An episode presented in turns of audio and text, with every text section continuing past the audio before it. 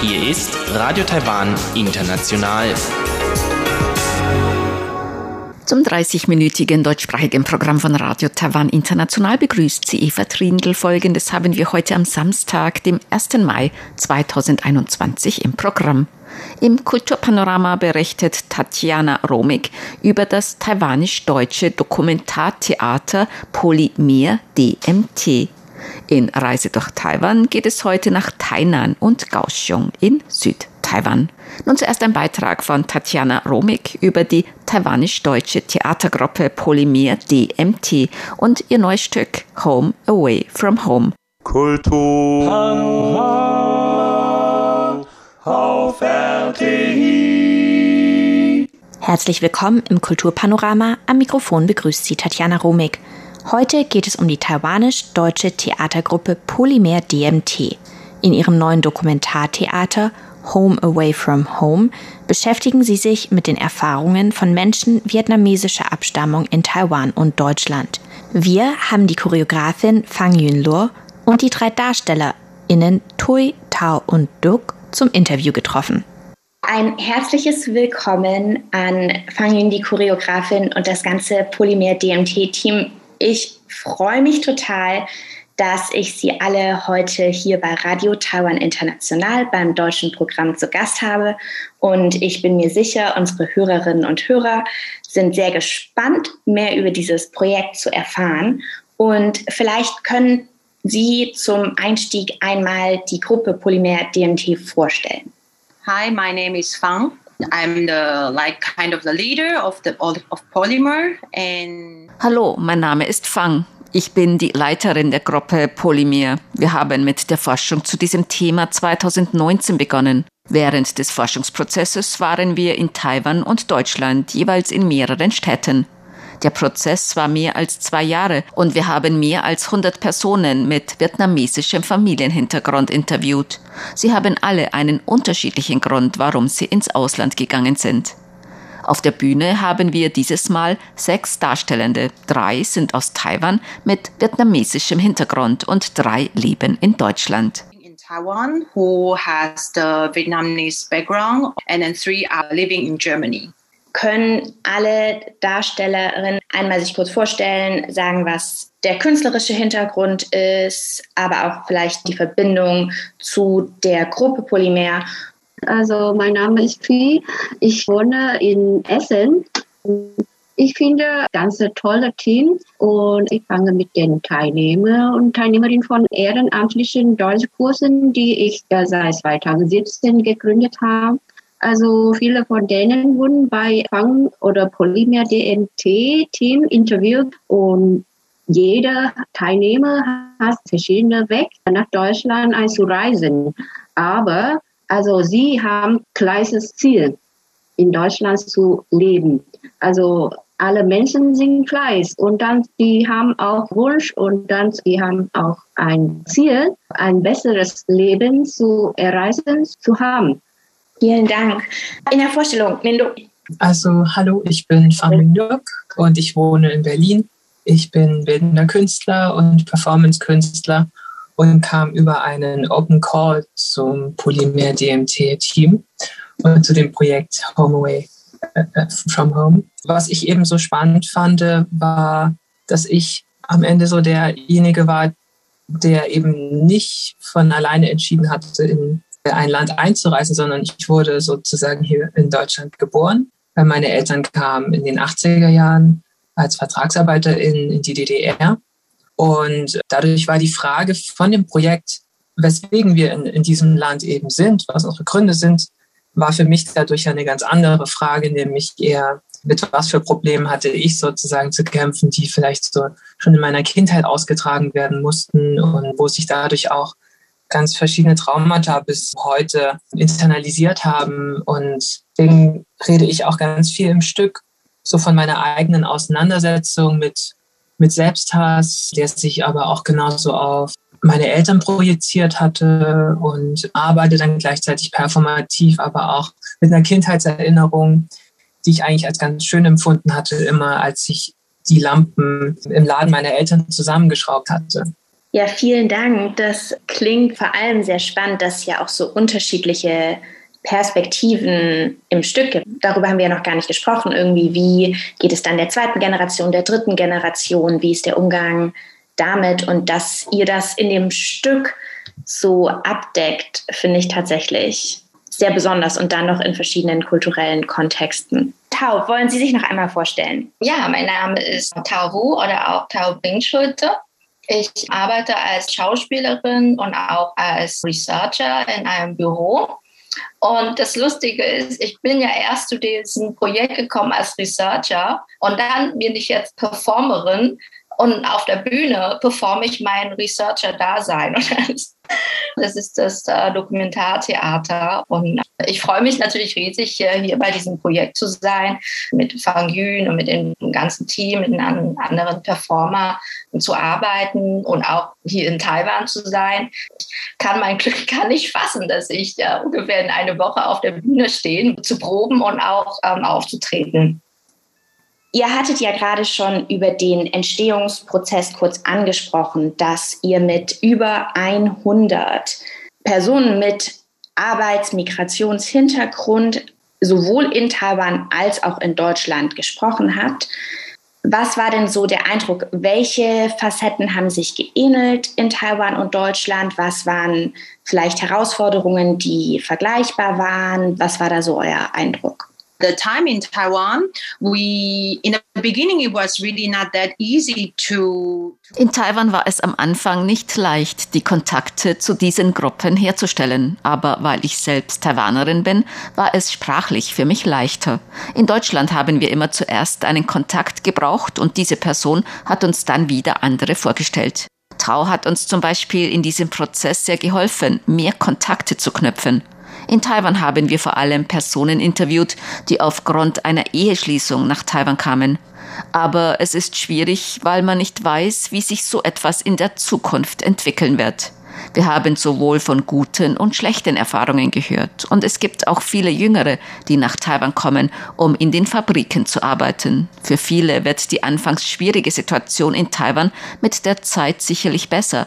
Aber es ist schwierig für uns, das im Forschungsprozess zu sehen. And we know i mean time to time things situation probably also get better but still not during this process of research it is hard for us to see this das war der erste teil des interviews mit der taiwanisch-deutschen gruppe polymer dmt am folgenden samstag den 8. mai werden wir dann im kulturpanorama im zweiten teil des interviews über die erfahrungen von menschen vietnamesischer abstammung in deutschland sprechen wir werden lernen, was Dokumentartheater überhaupt ist und wir erfahren mehr über das Arbeiten einer internationalen Theatergruppe während der Covid-19-Pandemie. Und wenn bei Ihnen jetzt Interesse für das Thema geweckt wurde und Sie sich in Taipei befinden, dann kann ich Ihnen morgen, am Sonntag, den 2. Mai, eine Veranstaltung des Goethe-Institutes ans Herz legen. Um 14 Uhr wird dort der Kurzfilm zum Stück Home Away from Home gezeigt, gefolgt von einem Podiumsgespräch. An der Veranstaltung wird die Choreografin Fang Yunlo teilnehmen. Moderator ist der Geschäftsführer von Radio Taiwan International, Zhang Zheng. Außerdem feiert das Stück Home Away from Home am folgenden Freitag, den 7. Mai 2021, Bühnenpremiere. Und zwar im Cloud Gate Theater in Taipei. Ich bedanke mich fürs Zuhören. Am Mikrofon war Tatjana Romig.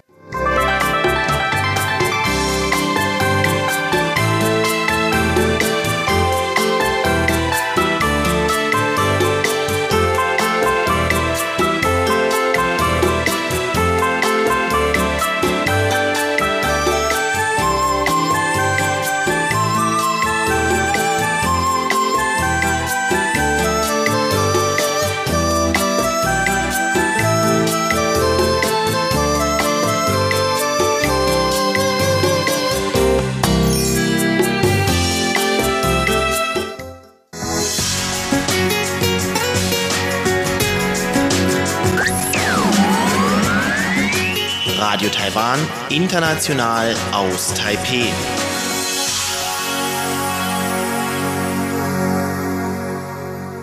Nun geht es weiter mit Reise durch Taiwan. Heute nimmt uns Matthias Liang mit nach Tainan und Kaohsiung in Südtaiwan.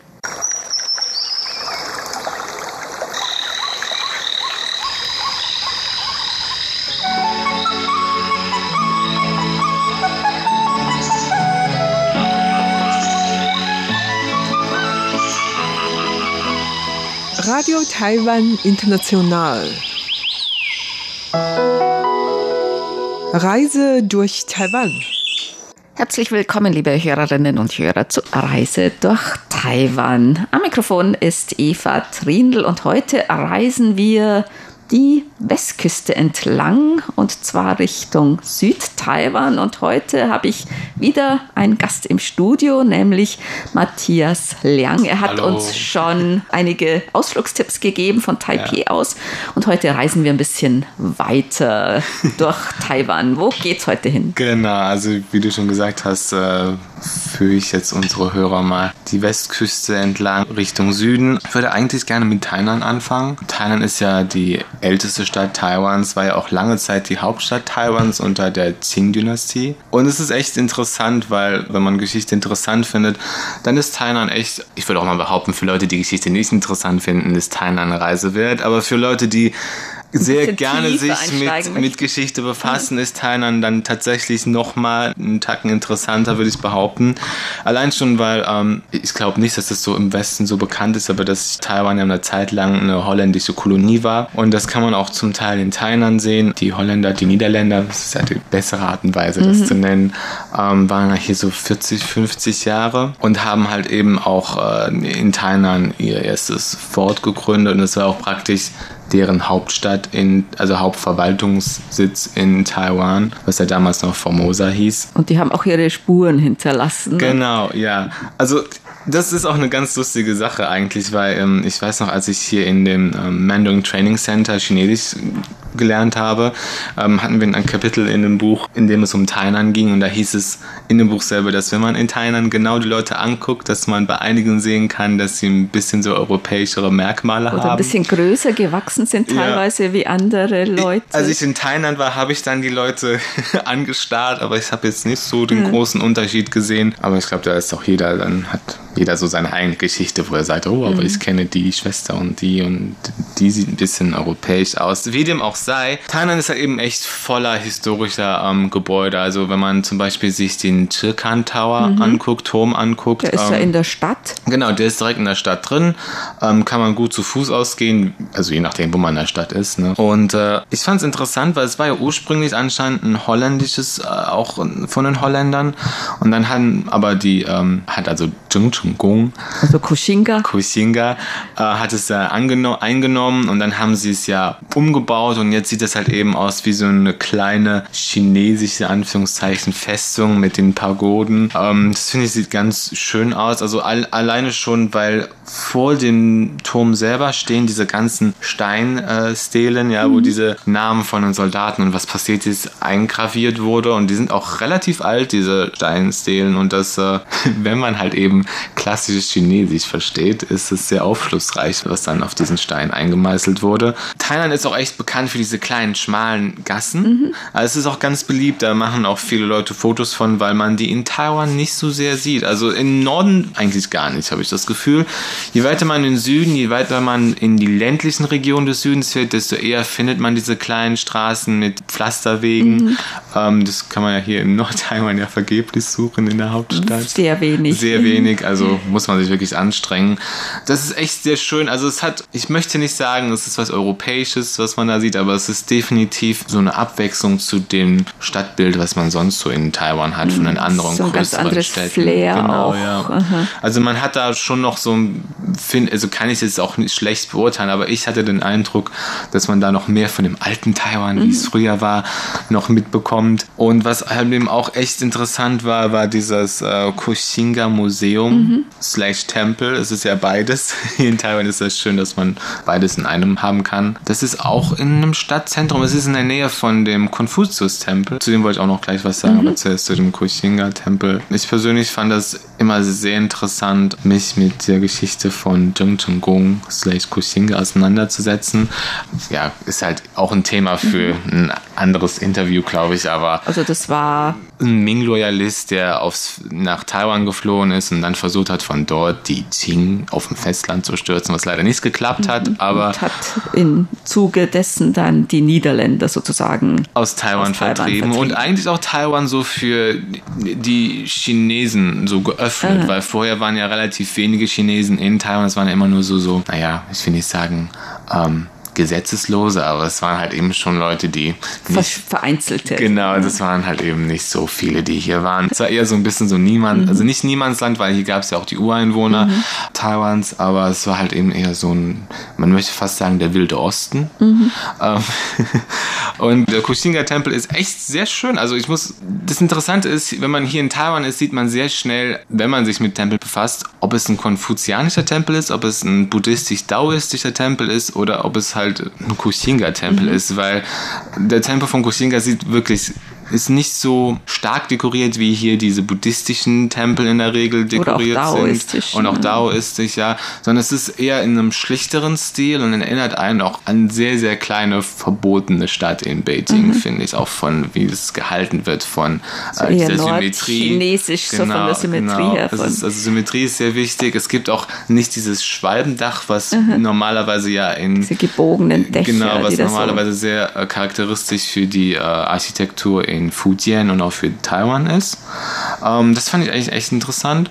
Und ähm, das Praktische ist, wenn man von Tempeln nicht genug bekommt, die historisch relevant sind, Das, kann man kann von man einem sowieso nach Tainan Genau, fahren. oder? vor allem weil der Kuxinga-Tempel ja praktisch fast neben dem ähm, Konfuzius-Tempel ist, der auch der älteste Konfuzius-Tempel in Taiwan ist und auch, äh, wie auch der äh, Kuxinga-Tempel relativ schlicht gehalten im Sinne von, es sind nicht überall, also es ist nicht alles mit Drachen vollgepflastert, sondern es ist, ähm, ich glaube, es ist auch da eher wieder so ein nordchinesischer Architekturstil. Konfuzius-Tempel sind eigentlich sowieso eher immer so ein bisschen einfacher gehalten. Genau, ja. Und haben auch eine ganz andere Atmosphäre. Ne? Das Genau. ist viel ruhiger da. Es sind auch weniger Leute dort, Mhm. habe ich den Eindruck.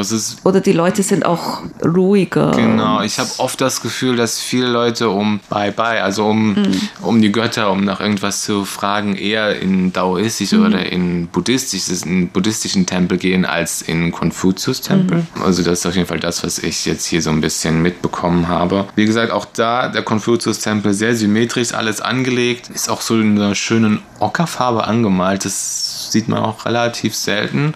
Hat mir auch echt gut gefallen. Also kann ich auch nur jedem empfehlen, der sich für Geschichte Mhm. oder aber auch generell für Architektur oder für Tempel begeistern kann. Ja. Also das ist ja auch der älteste Konfuzius-Tempel Genau, in ja. Taiwan. Ja, es ist die älteste Stadt, ältester Tempel, ältestes alles. Also, also es ist wirklich das äh, historische Zentrum Taiwans, könnte man Mhm. ja schon fast behaupten. Und in Tainan kann man ja wirklich sozusagen Tempelhopping machen. Da Ja, gibt es so stimmt. viele Tempel. Ja, das ganz verschiedener Art. Ja. Das ist wirklich sehr interessant, ja. Und, also, äh, wir auch- waren jetzt Konfuzius-Tempel, genau. Auch beliebt sind halt eben diese Danzai Mian, also diese, dieses Nudelgericht aus Tainan. Ah, ja, das jetzt ist ja kommen wir ein- zum Essen mal.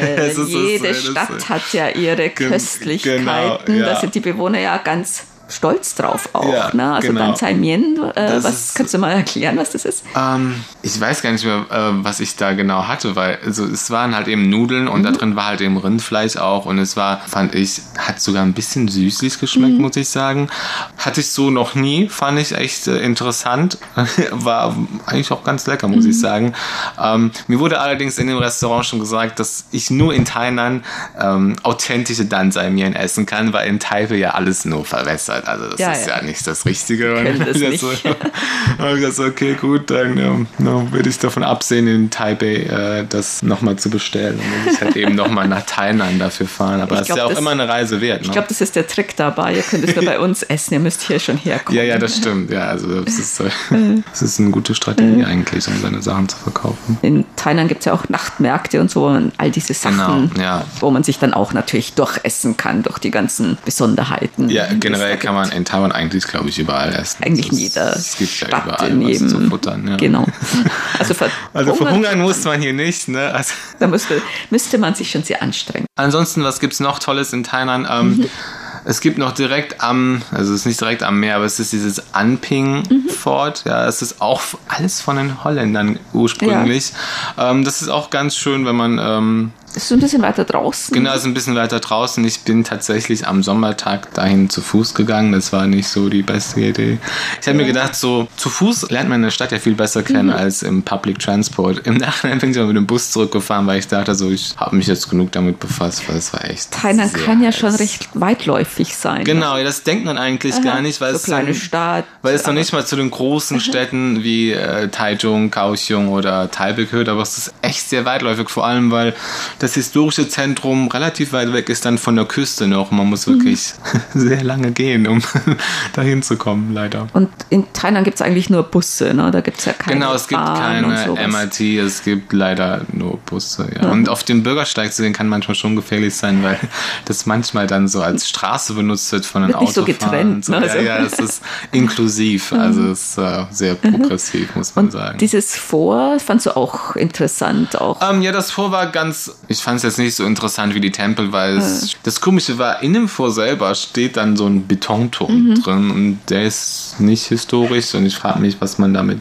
sich gedacht hat, aber ja, da kann man auch mal hingehen, wenn man. man mal mit, wenn man schon da ist. Genau, und vor allem direkt nebendran gibt es einen großen Nachtmarkt und wenn man halt von dem Gehen etwas erschöpft ist, kann man da ein bisschen Energie tanken, glaube ich. Das ist nicht schlecht, ja. Ich würde sogar fast eher für den Nachtmarkt dorthin gehen als für den. Als für also der Nachtmarkt ist zu empfehlen genau, und man ja. kann da mal einen Abstecher zu dem vormachen. Genau, ja. Sich ein bisschen informieren, also über die Geschichte der Niederländer, die da kamen. Das sind auch Dokumente noch da und sowas. Genau, ja, mhm. ja. Das ist auch echt interessant. Ich habe im letzten Semester war ich ja auch, hatte ich einen Kurs an der Uni belegt, wo es um die Kolonialgeschichte Taiwans geht mhm. in Bezug auf die Holländer.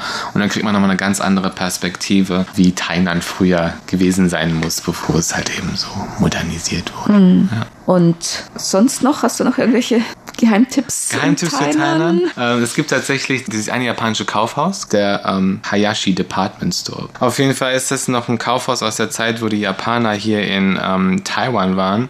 Und es ist echt wunderschön aufgemacht. Also es ist, ähm, von außen sieht es aus wie so ein typisch japanisches Gebäude aus der Kolonialzeit, also eine Mischung aus europäischem Stil und aus dem japanischen Stil. Innen drin ist alles schön aus Holz. Die Treppen sind noch richtig aus Holz und es hat so fünf oder sechs Stockwerke und oben auf dem Dach selber haben sie nochmal so einen kleinen Shinto-Schrein. Der Hayashi Department Store ist immer noch ein Kauf. Also es gibt aus, auf sechs Etagen kann man eigentlich alles kaufen, worauf man Lust hat. Das sind in der Regel so Pop-up-Stores, würde mhm. ich behaupten. Also und so von kleinen. Genau, und es äh, sind auch von lokalen ähm, Erzeugnissen. Es sind so, es sind viele Künstler, die dort mhm. ihre Produkte vertreiben. Und ähm, das hat mir eigentlich alles gut gut gefallen, ja. Also vor allem auch der Shinto-Schrein auf dem Dach mit dem Ausblick über die Stadt ist ähm, vor allem beim Sonnenuntergang echt äh, nicht schlecht. Ne? Kann man auch gut empfehlen, finde ich.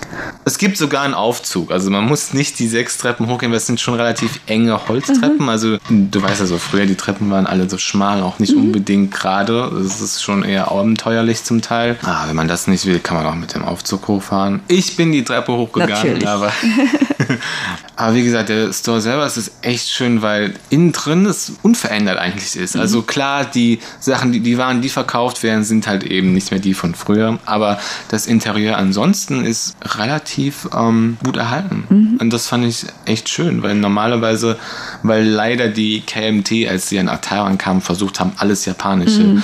ähm, zu zerstören. Und das hat mich schon gefreut, dass ich noch so viel Japanisches hier finden kann, ja. Also jetzt ein Geheimtipp von dir, dieses japanische Kaufhaus. Ja, ist auch im Stadt, ist auch in dem historischen Stadtzentrum drin. Also das ist jetzt nicht so weit weg wie jetzt das Anping Fort. Also es waren einige Tipps für Tainan. Wenn wir jetzt schon im Süden sind, können wir direkt nach Kaohsiung. Können wir direkt nach Kaohsiung. Das ist gar nicht weit weg. Das ist noch ein bisschen weiter südlich. Genau. Da kann man zum Beispiel nach Tainan, kann man ja auch mit der Hochgeschwindigkeitseisenbahn fahren. Ja. Man kann auch mit dem Überlandbus fahren, mit dem Langstreckenbus. Man kann auch mit einem normalen normalen Zug fahren. Man kann auch mit dem Fahrrad fahren, wenn man möchte. ja, braucht man ein bisschen ähm, länger, ne? Und Kaohsiung ist die Hafenstadt. Stadt die, Taiwans uh -huh, auch, ne? Südtaiwanische Hafenstadt Kaohsiung Wie hast du Kaohsiung erlebt? Sehr heiß. Es war, ich war auch im Sommer da, hätte ich es vielleicht äh, anders planen können, aber es war auf jeden Fall sehr warm. Ähm, was ich interessant an Kaohsiung wiederum fand, war, dass es praktisch das absolute Gegenteil von Taipei ist. Also es ist erstens liegt es nicht im Kessel, sondern es ist direkt am Meer. Zweitens, Kaohsiung hat so eine ganz bestimmte Atmosphäre. Es ist so eine entspanntere Version mhm. vom Norden. Also die Leute sind nicht so gehetzt. Man hat nicht das Gefühl, dass man jetzt irgendwie überall hinrennen muss, weil. Bisschen langsamer. Die, die Straßen sind auch breit. Genau, irgendwie. das habe ich auch übrigens. Das ist nicht alles so eng. Genau, ja, weil in Taipei selber sind ja auch selbst die großen Straßen natürlich schon groß hier, aber die sind immer noch relativ eng, außer jetzt. Oder wirken der, eng, weil so viele Autos Genau, sind. aber in Kaohsiung waren echt, da waren die Straßen auch eher wie so Boulevards, was mich auch so ein bisschen an Europa wieder erinnert mhm. hat. Also wenn man irgendwie in Barcelona ist oder so, dann wird man das vergleichen können, weil Normalerweise, wenn man in Taiwan ist, sind die Fußgängerwege relativ eng und oft stehen, parken dort auch noch mhm. dann Motorräder oder Autos. In Kaohsiung war das ganz anders, da hatte man wirklich viel Platz zu gehen, da hätte ich eigentlich tanzen können. Es war echt angenehm. Kaohsiung hat natürlich auch echt schöne Sachen, also was viele Leute direkt sehen, ist halt eben dieser 85 Tower, der bevor das Eling E gebaut worden ist, das, das höchste Gebäude das Taiwans, Gebäude Taiwans war. Ähm, das ist auch, das finde ich nicht schlecht, das sieht immer ganz schön aus. Ähm, generell die Hafengegend ist schön.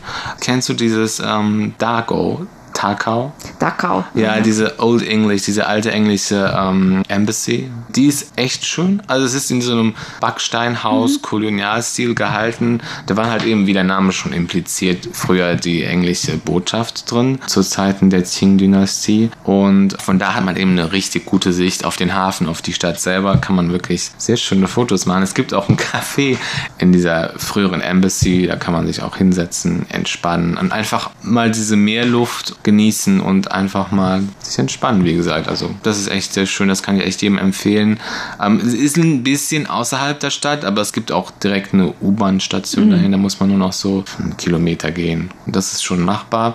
Ähm, was auch echt beliebt ist, was ich auch gut fand und auch interessant fand, war ähm, der, der Lotus Pond. Mhm. Ähm, das ist ein bisschen außerhalb der Stadt, da gibt es aber auch wieder Gott sei Dank eine U-Bahn-Station hin. Der Lotus Pond selber ist halt eben so ein großer See und man kann wirklich kaum da gehen, ohne einen Tempel zu sehen. An jeder Ecke ist ein Tempel, zum Beispiel dieser Tiger und Drache, Drache Pagodas. Ja, das sind, äh, wie der Name schon sagt, das sind dicker Tiger und so ein Drache, die davor sitzen. Man kann auch sogar durch den Drachen und durch den Tiger gehen. Und dann gibt es halt eben diesen Tempel mit, äh, ich weiß nicht, das ist Tudigung, der, der große Gott. Das hat mich sogar noch ein bisschen mehr beeindruckt als Tiger und der Drache. Und wenn man dann drumherum geht, da ist wirklich überall ein Tempel. Da ist auch wieder ein Konfuzius-Tempel zum Beispiel wieder, der ist aber jetzt nicht so alt. Und wenn man auf der anderen Seite des Sees dann entlang geht, findet man noch ein paar buddhistische Tempel. Es ist, also wie gesagt, wenn man Tempel sich angucken will, Südtaiwan ist da wirklich dann der heiße Tipp dafür. Mhm. Also das ist, da sieht man, ich glaube, wenn man das dann gesehen hat, dann kann man sich,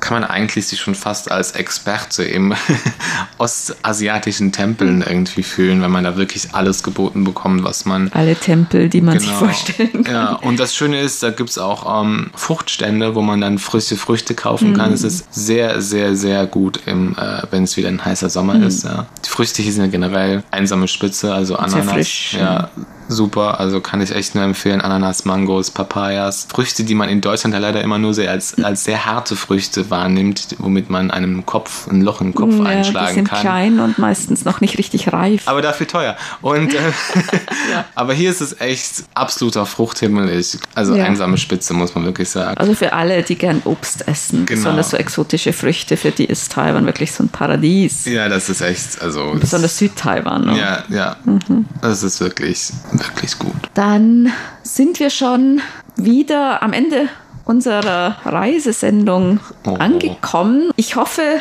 dass du, wenn du mal wieder reist, dass du uns vielleicht mal wieder besuchen kommst und ja, uns gerne. wieder mal von deinen Reisen erzählst und vielleicht den einen oder anderen Geheimtipp hast ja, auch. Also sowieso. herzlichen Dank, Matthias Liang, für Danke deine Reiseanblicke. Bitteschön.